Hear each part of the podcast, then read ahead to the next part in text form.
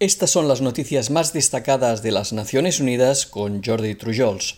La alta comisionada de la ONU para los Derechos Humanos advirtió este martes sobre la alarmante situación a la que se enfrentan los civiles en Afganistán y que de no llegarse a un acuerdo pacífico entre las partes en conflicto, su condición se deteriorará aún más.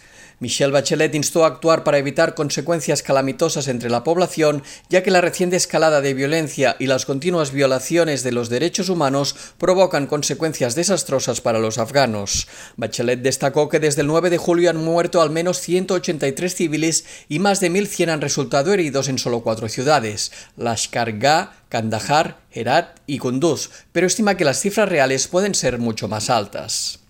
Las partes en conflicto deben dejar de luchar para evitar más derramamiento de sangre. Los talibanes deben cesar sus operaciones militares en las ciudades. A menos que todas las partes vuelvan a la mesa de negociaciones y lleguen a un acuerdo pacífico, la situación ya de por sí atroz para tantos afganos empeorará mucho, recordó.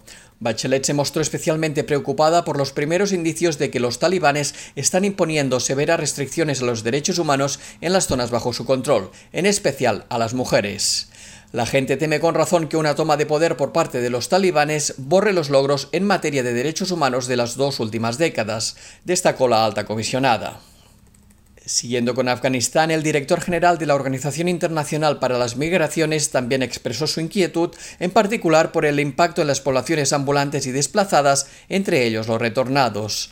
Antonio Vitorino destacó que la escalada de combates durante los últimos días en diversas provincias del país ha añadido un sufrimiento indescriptible en un país en el que ya hay más de 5 millones de desplazados internos. Vitorino resaltó que mientras aumenta a más de 359.000 el número de nuevos desplazados en todo el país, la OIM seguirá apoyando al pueblo de Afganistán, suministrando refugio de emergencia, artículos de primera necesidad, servicios sanitarios de emergencia y asistencia de protección a las personas desplazadas. Además de los desplazamientos internos, Afganistán registró cifras récords de retornados indocumentados en 2021, con más de 680.000 afganos que optaron por regresar a su país durante los primeros siete meses del año. Durante junio y julio el Programa Mundial de Alimentos distribuyó ayuda alimentaria a más de un millón de personas en el noroeste y partes del sur de la región etíope de Tigray, una cifra que se ha quedado a la mitad de sus previsiones. La grave escasez de alimentos, de dinero en efectivo, de combustible y de equipos de telecomunicaciones operativos provocaron que solo se alcanzase la mitad de los objetivos del programa, incluida la ayuda a comunidades al borde de la hambruna.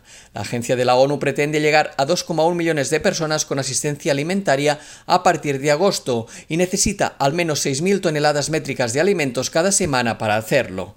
La inseguridad y las limitaciones operativas durante las últimas semanas han impedido suministrar estas cantidades íntegre. Los datos preliminares de una evaluación nutricional muestran tasas de desnutrición aguda global cercanas al 30% para los niños menores de 5 años y hasta el 80% para las mujeres embarazadas y lactantes. El programa necesita 79 millones de dólares para seguir ampliando su respuesta hasta finales de año. Por su parte, la Agencia de la ONU para los Refugiados informó que ha recuperado el acceso de los campos de Mai Aini y Adi Harush que acogen a refugiados eriteos en Tigray. Los violentos enfrentamientos en las zonas próximas a los campos impedían el acceso del personal de la organización desde el 13 de julio. La entrega de la asistencia humanitaria para los 20.000 refugiados de ambos campos se reanudó el pasado jueves. Sin embargo, el acceso es aún limitado dada la compleja situación de seguridad y los refugiados continúan enfrentándose a terribles condiciones de vida.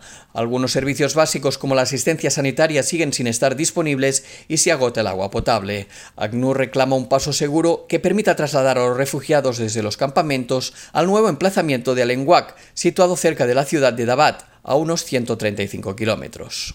Y hasta aquí las noticias más destacadas de las Naciones Unidas.